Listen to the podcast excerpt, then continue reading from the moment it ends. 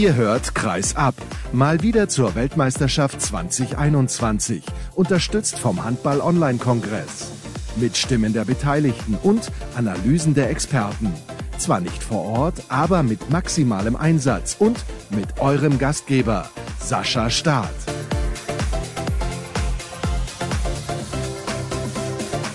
Ist der nächste Tag der Handball-Weltmeisterschaft in Ägypten. Und auch wenn heute nicht gespielt wird und die deutsche Mannschaft schon wieder in Deutschland gelandet ist, sprechen wir natürlich über das, was in Ägypten los war und vielleicht noch los sein wird. Wir haben ja noch ein paar Spiele vor uns.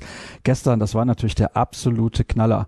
Ägypten gegen Dänemark ging ins sieben Meter werfen. War das erste sieben Meter werfen bei einem Großturnier seit, vielleicht weiß es mein Gast Axel Kromer, den ich herzlich begrüße. Hallo Axel. Kannst du mir weiterhelfen? Kann dir nicht weiterhelfen. Nee, aber ich bin auch noch geflasht von dem, von dem Spiel. Ich habe es auch geschaut mit meinen beiden Söhnen zusammen und wir haben uns nicht auf der Couch halten können. Das ist mehr als verständlich. Aber 2004, Deutschland gegen Spanien, hast du wahrscheinlich geguckt bei Olympia.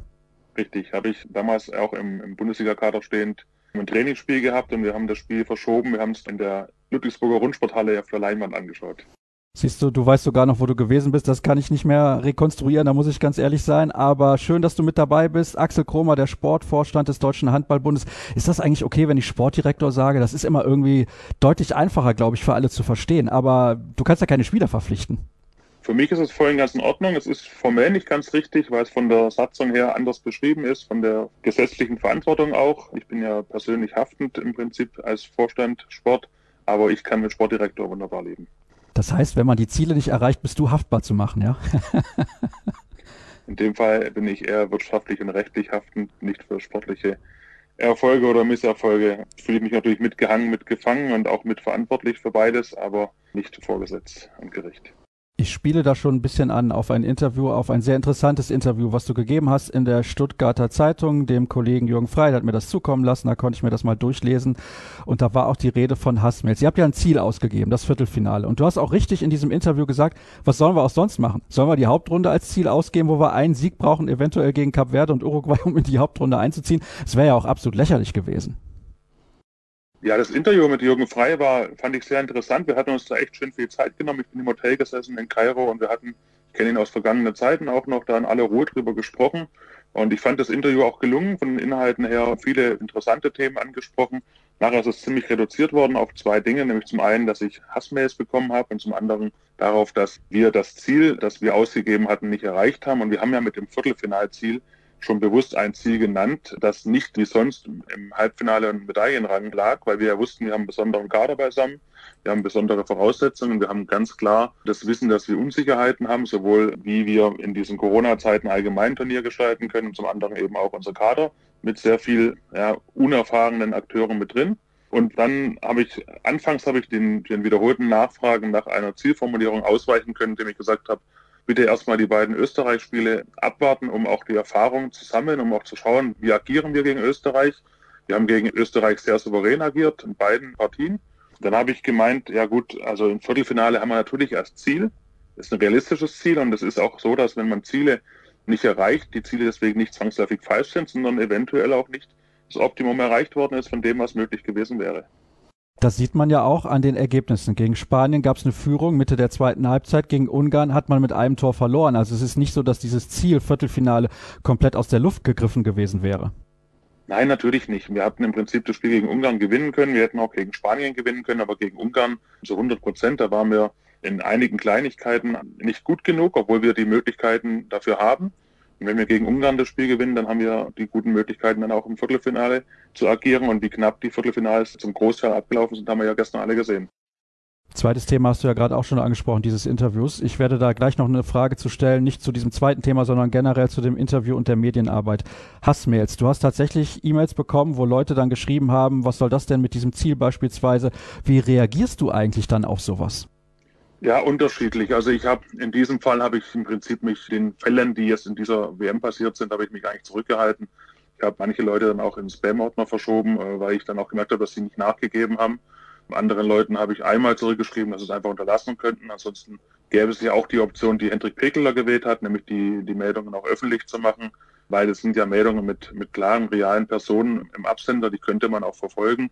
Ich finde, das ist nicht notwendig. Ich, ich schätze es sehr, wenn wenn ich mit Leuten, deren Rat ich auch haben möchte, wenn die mir auch den Spiegel vorhalten, das auch manchmal nicht, nicht erfreulich ist. Ich brauche Feedback, aber ich brauche sicherlich kein Feedback unter der Gürtellinie. Ich habe auch Anrufe bekommen. Ich habe einen Anruf bekommen von einer Schweizer Telefonnummer, wo ich echt gedacht habe, Mensch, da kann ich vielleicht helfen.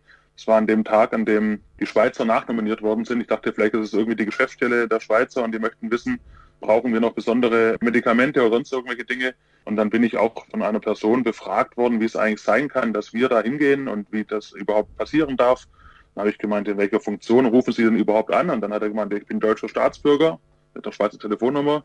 Ich will das wissen, ich meine, seien Sie mir nicht böse, ich kann jetzt nicht jeden, der eine Frage hat, hier von Ägypten aus antworten, was die Beweggründe sind. Und dann kamen auch ganz, ganz schlimme Beschimpfungen vor dem Auflegen, auch mit Wünschen, die, die ich hier nicht wiederholen möchte, weil die wirklich auch dazu gereicht hätten, wirklich eine Verfolgung auch einzuleiten. Also ganz ehrlich, Axel, das ist ja höchst fragwürdig. Also du, du, merkst, mir fehlen ein bisschen die Worte. Was soll man dazu sagen? Also es sind ja dann irgendwelche, tut mir leid, wenn ich das so klar äußere, irgendwelche Idioten. Ja, es sind aber auch Leute, die in ihrem Titel mehrere Doktortitel vor dem Vornamen stehen haben. Sind auch vermeintlich gebildete Menschen, die sich zu solchen Dingen hinreißen lassen. Es zeigt natürlich, dass wir Emotionen wecken, dass wir auch wichtig genug für, für viele Menschen sind. Und es zeigt aber eben auch, dass nicht jeder unglaublich reflektiert in diesen, in diesen Elementen ist und dann eben auch sicherlich Dinge macht, die, die vielleicht auch im Nachhinein auch nicht, zu denen man nicht stehen möchte dann ein dickes Fell zu haben, sich das anzueignen über viele Jahre in so einer Funktion, wenn man in der Öffentlichkeit sozusagen tätig ist. Also du bist jetzt nicht unglaublich öffentlich wie beispielsweise, ich nenne jetzt mal ein paar Namen, Angela Merkel oder Günter Jauch oder wer auch immer oder Fußballer, ja, aber du stehst ja trotzdem in der Öffentlichkeit. Also sich ein dickes Fell anzueignen ist eine Sache, aber trotzdem macht das ja was mit einer Person. Macht das auch was mit dir? Ja, es macht was natürlich mit mir. Also ich habe ja, wie gesagt, auch reagiert. Ich habe ja auch versucht, den Dialog zu suchen. Ich möchte darüber eigentlich gar kein großes Fass aufmachen, weil es sicherlich wiederholende Prozesse sind, die nicht schön sind, die eventuell alle dazugehören, aber gerade in der Zeit, als wir die großen Diskussionen über unseren damaligen Bundestrainer Christian Prokop hatten, sowohl nach der EM 2018, aber auch nach der EM 2020, als er dann von seinen Aufgaben entbunden worden ist, da ging es noch deutlich weiter und da habe ich sowieso nicht schlafen können in den Zeiten. Da habe ich dann wirklich auch ganz, ganz viel für mich verarbeiten müssen. Das war so die schlimmste Zeit, als Christian Prokop von seinen Aufgaben entbunden worden ist, auch für mich in meinem Berufsleben. Und da habe ich mir wirklich die Mühe gemacht, jedem Einzelnen per E-Mail auch zu antworten.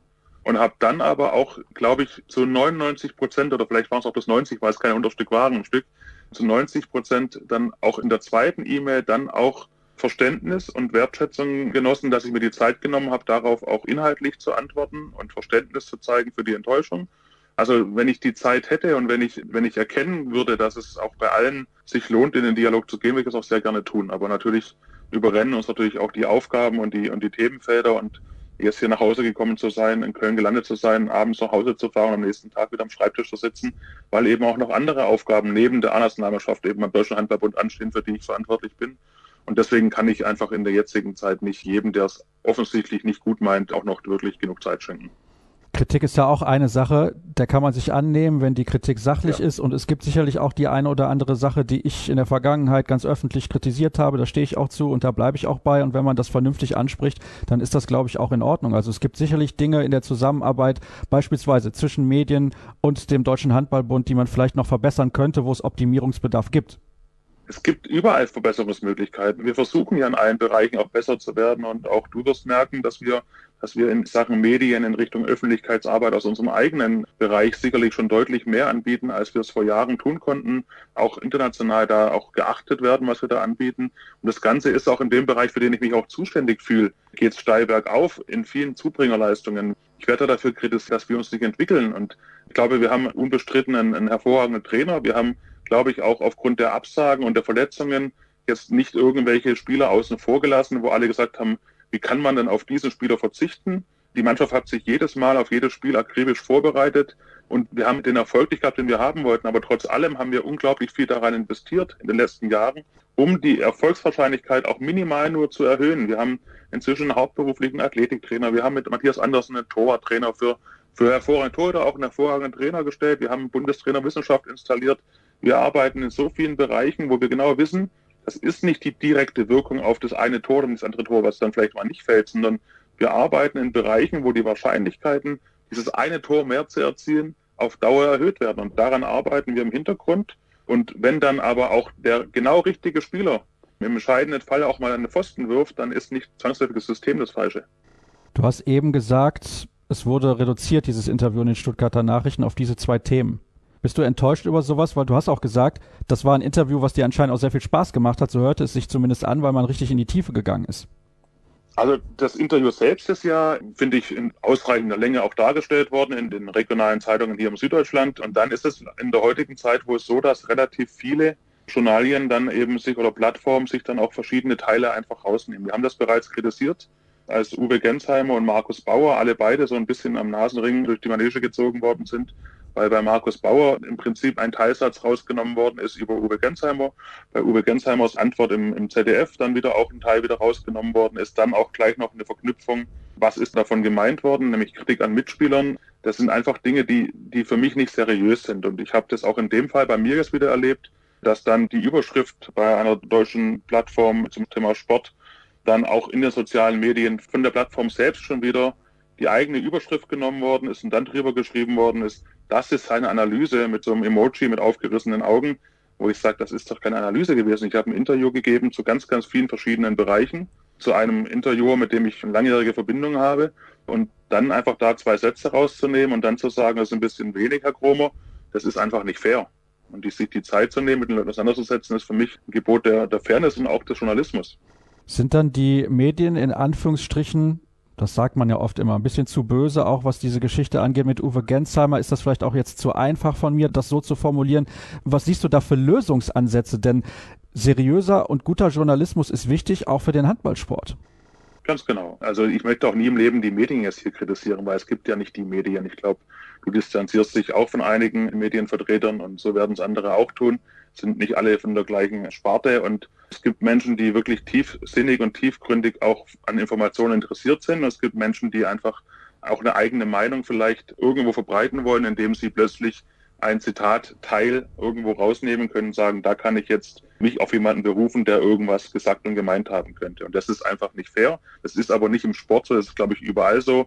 Ich glaube, da muss man einfach gucken, dass man die richtigen Partner findet und dass sich auch jeder, der in dem Bereich Medien tätig ist, auch sich seiner Aufgabe bewusst ist und sagt, ich möchte einfach auch wirklich offen informieren. Ich darf, wie du auch gesagt hast, natürlich auch Meinungen verbreiten. Ich darf natürlich auch, auch, auch Kommentare schreiben. Ich darf bloß nicht verknüpfen. Ich darf nur nicht, wenn ich den Uwe Gensheimer oder den Axel Gromer zitiere, sagen, damit hat er das und das gemeint. Das ist einfach nicht in Ordnung.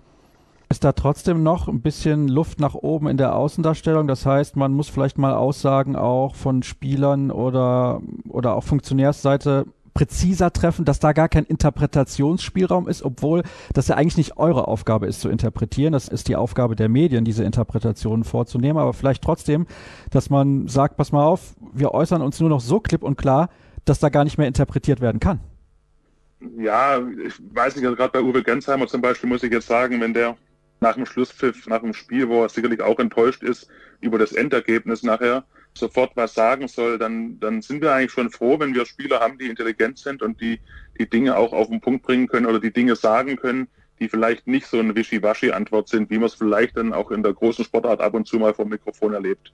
Und ich finde, das ist dann auch okay. Und vor allem, wenn es dann nachher wieder klargestellt wird und sagt, okay, ihr habt anscheinend was, und ich habe was gesagt, was vielleicht nicht ganz eindeutig war. Ich kläre es nochmal, dann ist das Thema aber eigentlich auch durch. Und dann kann danach nicht eine Überschrift kommen, wie verstritten ist, wer mit wem und so weiter und so fort, weil das ist dann wieder nicht fair. Und ich glaube, diese Fairness, die sollten wir schon alle miteinander auch irgendwo haben. Wir arbeiten zusammen. Ich glaube, der Handball braucht die Journalisten, die Journalisten brauchen aber den Handball, wenn sie darüber berichten wollen. Miteinander kann das hervorragend funktionieren. Ich bin übrigens auch sehr zufrieden mit den, es waren halt bloß eine kleine Anzahl an Journalisten, die in, die bei uns in Ägypten dabei gewesen sind. Mit denen haben wir einen sehr intensiven Austausch gepflegt. Und ich glaube auch, dass wir da auch fair behandelt worden sind. Und wir haben die auch fair behandelt. Wir haben versucht, ihnen Möglichkeiten zu bieten, um eben auch hinter die Kulissen zu schauen. Und da habe ich auch heute wieder ein Statement gelesen, dass, dass es ja alles schon eher in die Richtung geht, die Wahrnehmung der Journalisten, die vor Ort waren, die wir auch kommunizieren und eben nicht in die Richtung geht, die vielleicht von Journalisten, die in Deutschland sitzen, über die Hygienestandards dort erzählt haben. Das ist natürlich dann nächstes Jahr hoffentlich in Bratislava, wo die deutsche Mannschaft dann zu Beginn des Turniers spielen wird, bei der Europameisterschaft wieder ein bisschen anders. Da werden dann, wir drücken die Daumen und klopfen auf Holz, wieder sehr viele deutsche Journalisten mit vor Ort dabei sein, um sich selber ein Bild machen zu können. Das ist natürlich das, was wir alle gerne hätten. Ich zeige da nochmal kurz was, das können die Hörer natürlich nicht sehen. Dieser Ball ist heute bei mir angekommen WM-Spielball von Molten. Ich versuche das mal gerade so zu drehen, dass das in der Kamera auch gut gezeigt wird. Der wird ja gerade schon verlost auf facebook.com slash kreisab. Erstmal herzlichen Dank an die Firma Molten, die das zur Verfügung gestellt hat. Sehr kurzfristig auch genauso wie WePlay Handball dieses Trikot der deutschen Handballnationalmannschaft zur Verfügung gestellt hat. Das wird dann verlost und zwar ab morgen früh auch auf der Facebook-Seite bis zum Finaltag mindestens. Da solltet ihr dann einfach mal vorbeischauen. Wir kommen zurück zum Sport, Axel, und müssen natürlich über die Leistung der deutschen Mannschaft bei dieser WM sprechen. Jetzt hast du ja da ein Fazit gezogen, aber natürlich nicht bei Kreisab und hier kann es auch nicht aus dem Zusammenhang gerissen werden. Bist du zufrieden? Der Titel zuletzt in der Handballwoche war Licht und Schatten. Ich glaube, dem kann man sich anschließen. Ja, wir wissen, dass wir auch mit der jetzigen Besetzung auch mehr hätten erreichen können und wir sind natürlich im bei einer WM immer im Ergebnissport auch müssen sagen, natürlich können wir nicht sagen, wir haben diese WM nur zum Lernen nutzen wollen. Wenn wir ein Spiel antreten als Nationalteam für Deutschland, dann wollen wir das Spiel eben auch gewinnen und zwar gegen jeden Gegner und das ist uns zu selten gelungen bei dieser WM und wir haben aber auch innerhalb dieses Spiels und dieser Spiele auch Dinge erlebt, die uns mutig stimmen für die Zukunft. Ich habe schon in verschiedenen Bereichen gesagt, ich habe selten oder eigentlich auch langfristig nie ein so effektives und gutes Positionsangriffsspiel gesehen an der deutschen Mannschaft, wie wir es aktuell gesehen haben. Wir haben da wirklich einen sehr, sehr guten Handball gespielt. Wir haben sehr viele Chancen herausgespielt mit guten Ideen, ohne unfassbar lange Handlungen zu spielen, sondern wirklich über eine Spielidee. Und da haben wir dann leider zu viele Bälle auch, die wir frei erspielt haben, dann eben auch liegen lassen. Sprich, wir haben die Torhüter sehr stark gemacht und haben selber eben auch Chancen nicht genutzt. Das ist sicherlich eine Sache, die wir zum einen positiv, wir haben die Chancen rausgespielt und zum anderen negativ, wir haben sie zu selten genutzt darstellen können. Und dann ist klar, dass wir, wenn wir jetzt auf die Abwehr schauen, sicherlich nicht die Stabilität gezeigt haben, wie wir sie vielleicht schon in der Vergangenheit gezeigt haben. Da wollen wir nicht anfangen zu erzählen, wer alles gefehlt hat. Trotz allem ist natürlich klar, dass allein schon die Routine nicht vorhanden war und auch die Eingespieltheit. Man muss sich in der 6-0-Abwehr vor allem auch sehr, sehr viel helfen. Man muss Erfahrungen gehabt haben, wann braucht man Nebenmann Hilfe. Man muss sich auf seine eigenen Stärken verlassen können, um eben auch bereit zu sein, dem Nebenmann vielleicht in Notsituationen auch mal zu helfen. Ich glaube, da sind wir nachvollziehbarerweise nicht in der Qualität gewesen, wie wir es vielleicht in den letzten Meisterschaften gewesen sind. Zudem haben wir dann leider auch ein paar Zeitstrafen bekommen, wo wir eigentlich dachten, Mensch, wir können es vielleicht endlich mal nach mehreren Weltmeisterschaften mal schaffen, nicht so oft die Zeitstrafen zu bekommen, weil wir uns ein bisschen umstellen können. Dann, glaube ich, ist aber auch so, dass natürlich auch international vielleicht auch Rang und Namen irgendwo doch auch ein bisschen anders in die Wertung des Schiedsrichter einfallen. Sprich, gebe ich dem Firmenhaber vielleicht lieber eine zwei Minuten Strafe, als ich es vielleicht Patrick Winczek gegeben hätte. Das ist natürlich alles Spekulation, aber da ist gerade Flamme ist ja relativ oft von der Platte gegangen, wo ich gesagt habe, da hätte auch ein strenger Blick auch gereicht und ein Freiwurf hinterher. Da haben wir also relativ oft in Unterzahl spielen müssen, was natürlich auch nicht für unser Tempospiel gut ist, wo wir zum nächsten Punkt kommen. Wir haben hervorragende Tempospieler mit, sei es jetzt Krötzky oder Gensheimer oder sei Schiller oder Kastening, tolle Gegenstoßspieler, die einfach zu selten in diesen Gegenstoß gekommen sind. Und diese Gegenstoßtore, das ist, glaube ich, von der Kreisliga aufwärts überall das Gleiche, sind die sogenannten einfachen Tore, die haben einfach gut tun, nachher am Spieler auch vielleicht auch mal gewinnen zu können, wo der Gegner auch eine starke Leistung bringt. Im Großen und Ganzen muss ich dir sagen, wir wissen schon, wo wir noch Möglichkeiten haben, uns relativ schnell und einfach zu entwickeln. Es ist bloß die Frage, ob das alles auch konstant entwickelt werden kann, weil ich meine Abschlussschwäche, das ist dann eine Sache, die, die kann in, in, in zwei, drei Spielen, wenn die Psyche komplett funktioniert, hervorragend sein und bei den gleichen Spielern kurz danach wieder relativ schlecht sein. Das, das passiert. Da spielen viele Faktoren mit rein. Also zu Gegenstoßtoren in der Kreisliga kann ich nicht so viel sagen, weil ganz ehrlich, wir sind froh, wenn wir überhaupt mal den Ball haben. Von daher, aber Spaß beiseite. Es wurde jetzt in den letzten Tagen auch hier im Format häufiger darüber diskutiert, ist es jetzt sinnvoll, schon Ziele für Olympia auszugeben? Weil diese Qualifikation im März in Berlin, die ist brutal schwer. Jetzt mal Algerien beiseite gelassen, bei allem Respekt für diese Mannschaft, aber ich glaube, da muss man schon den Anspruch haben, die auf jeden Fall zu schlagen. Slowenien war letztes Jahr im EM-Halbfinale, hat einen starken Kader, ist jetzt auch ja, mehr oder weniger unglücklich ausgeschieden. Die Schweden stehen jetzt im WM-Halbfinale. Das sind nicht mal eben solche Mannschaften, die man im Vorbeigehen schlägt. Das ist aber auch nicht unsere Aussage, dass man die alle im Vorbeigehen schlagen könnte. Man muss es ein bisschen von zwei Seiten angehen. Wir haben vor Jahren, haben wir im Prinzip einmal alles umgestülpt und haben gesagt, wir haben große Ziele. Wir waren 2015 auch relativ weit am Boden und haben gemeint, wir müssen jetzt relativ viele Dinge ändern, um was zu erreichen. Und um was zu erreichen, braucht man auch ein langfristiges Ziel. Das ist in jeder Firma so, das ist bei jedem Unternehmen so, auch im Privaten so. Wer was werden will, muss wissen, was er werden will. Und wir haben gesagt, wir möchten Olympiasieger werden. 2020 war das Ziel, das ist nur ein Jahr später. Und die Sache kommt uns einfach jetzt näher. Sicherlich war das damals relativ einfach zu sagen. In fünf Jahren sind wir Olympiasieger. Jetzt sind wir ein, ein, ein halbes Jahr davor, sind jetzt gerade nicht ins Viertelfinale eingezogen. Jetzt ist diese Aussage sicherlich zu Recht kritisch zu beäugen. Das ist richtig. Zum anderen ist es so, du bist auch Journalist und du wirst vor der Meisterschaft auch wahrscheinlich relativ oft einen Spieler oder einen Trainer auch fragen, was sind denn eure Ziele bei diesem Turnier? Und wenn wir jetzt, das habe ich auch angesprochen, wenn wir jetzt vor dieser WM gesagt hätten, wir haben kein Ziel formuliert, dann hätte es nachher geheißen, na klar, ohne Ziel kann man nachher auch keine Platzierung erreichen. Ich habe darüber mit Alfred Gislason oft gesprochen. Der hat ja auch Erfahrung in Spanien und in Island und weiß Gott wo und hat gesagt, dieses Thema mit einer vorherigen Zielformulierung kennt er aus anderen Nationen gar nicht. Wir selber haben auch innerhalb unserer Mannschaft dieses Viertelfinale nicht wirklich irgendwann mal als Thema gehabt. Wir wollen jedes einzelne Spiel gewinnen, jedes einzelne. Und wenn wir nachher gegen Dänemark und gegen Frankreich und gegen Schweden auf der Platte beim Anwurf stehen, dann stehen wir auch da und sagen, Mensch, wir treten hier an, um das Spiel zu gewinnen. Und auch wenn wir wissen, dass das der Gegner auch mit einem ganz, ganz großen Anspruch tut und dass der Gegner gegenüber vielleicht sogar die besseren Siegchancen hat, ist es trotzdem unser Anspruch, in diesen Wettkampf reinzugehen und auch als Außenseiter Spiele zu gewinnen.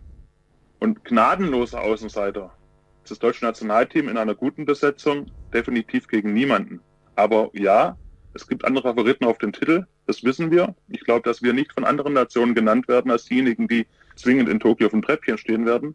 Aber wir selber dürfen es auch als Ziel sowas haben. Das finde ich jetzt auch nicht verwerflich. Und ich bin mir ganz sicher, so wie ich die Mentalität unserer Nationalspieler kenne, dass auch keiner sich irgendwo gelähmt fühlt bei irgendeinem Spiel, dass irgendwo ein Funktionär gesagt hat, Deutscher Handballbund möchte 2020 Olympiasieger sein und das verschoben worden ist eben ein Jahr später. Es ist auch so, das möchte ich auch nochmal klarstellen, auch im Zuwendungswesen, im deutschen Sport muss man vorher Ziele angeben. Also wir werden mit dem Deutschen Olympischen Sportbund und dem Bundesinnenministerium, wenn wir da im Dialog sind und darüber sprechen, dass wir Fördergelder brauchen für unseren Nachwuchs und für unsere Profis, um eben Maßnahmen auch umzusetzen, dann muss man den Leuten auch darstellen, worauf arbeitet ihr denn hin? Und wir müssen realistische Ziele formulieren. Wir müssen Ziele formulieren, die uns die Zuwendungsgeber irgendwo auch abnehmen. Und wenn die Ziele formuliert sind, dann wird es aus verschiedenen Blickpunkten überlegt dann auch eine Zuwendung geben.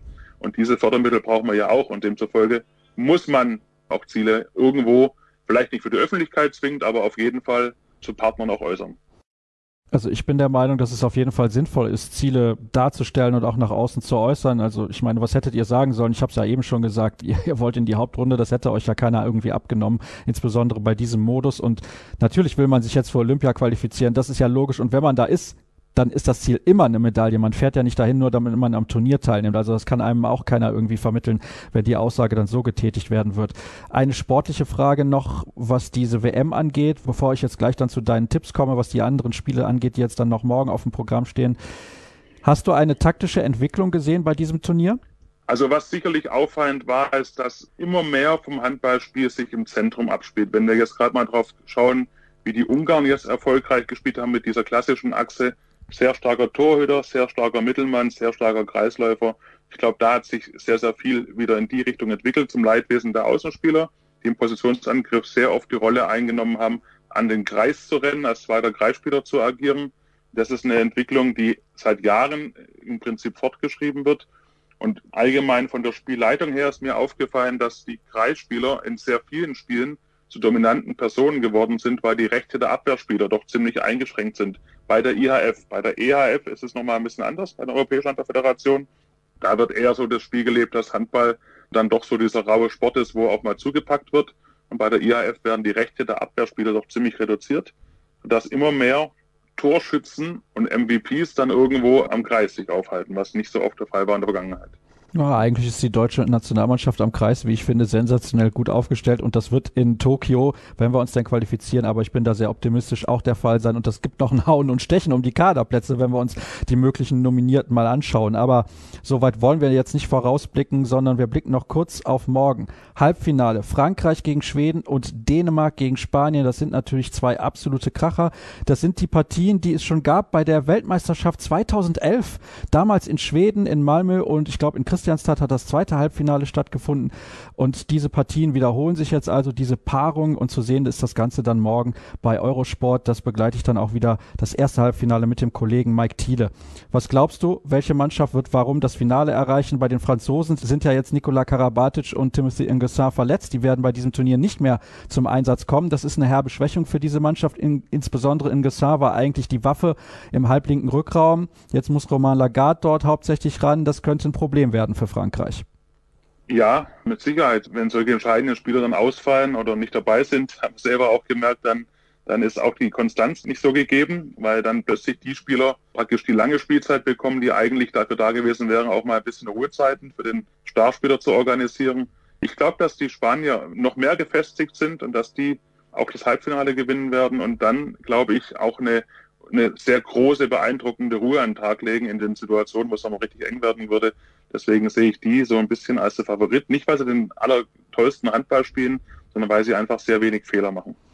Also, dein Weltmeistertipp Spanien und dann gibt's noch einen Hinweis, bevor ich mich dann natürlich bei dir bedanke. Schön, dass du auch so kurzfristig noch mit dabei gewesen bist. Das kann ich ja auch allen Zuschauern mal erzählen. Heute Mittag angerufen und Axel hat gesagt, ich hab Bock, ich bin mit dabei und ich glaube, das war auch ein interessantes Gespräch für euch alle, die ihr mit dabei gewesen seid oder wenn ihr später euch für die Podcast-Variante entschieden habt. Bennett Wiegert hat mir zugesagt, der ist dann am Samstag um 11 Uhr schon mit dabei. Das ging zeitlich leider nicht anders, aber das könnt ihr ja dann den ganzen Tag dann nachgucken und ihr bekommt alle Informationen, was den Gast morgen morgen angeht, was das Gewinnspiel angeht und den Gast dann auch am Finaltag und abends dann nochmal Podcast auf facebook.com slash kreisab, bei Twitter at kreisab.de und bei Instagram Hashtag und Accountname kreisab. Bleibt uns gewogen und bis morgen. Tschüss zusammen.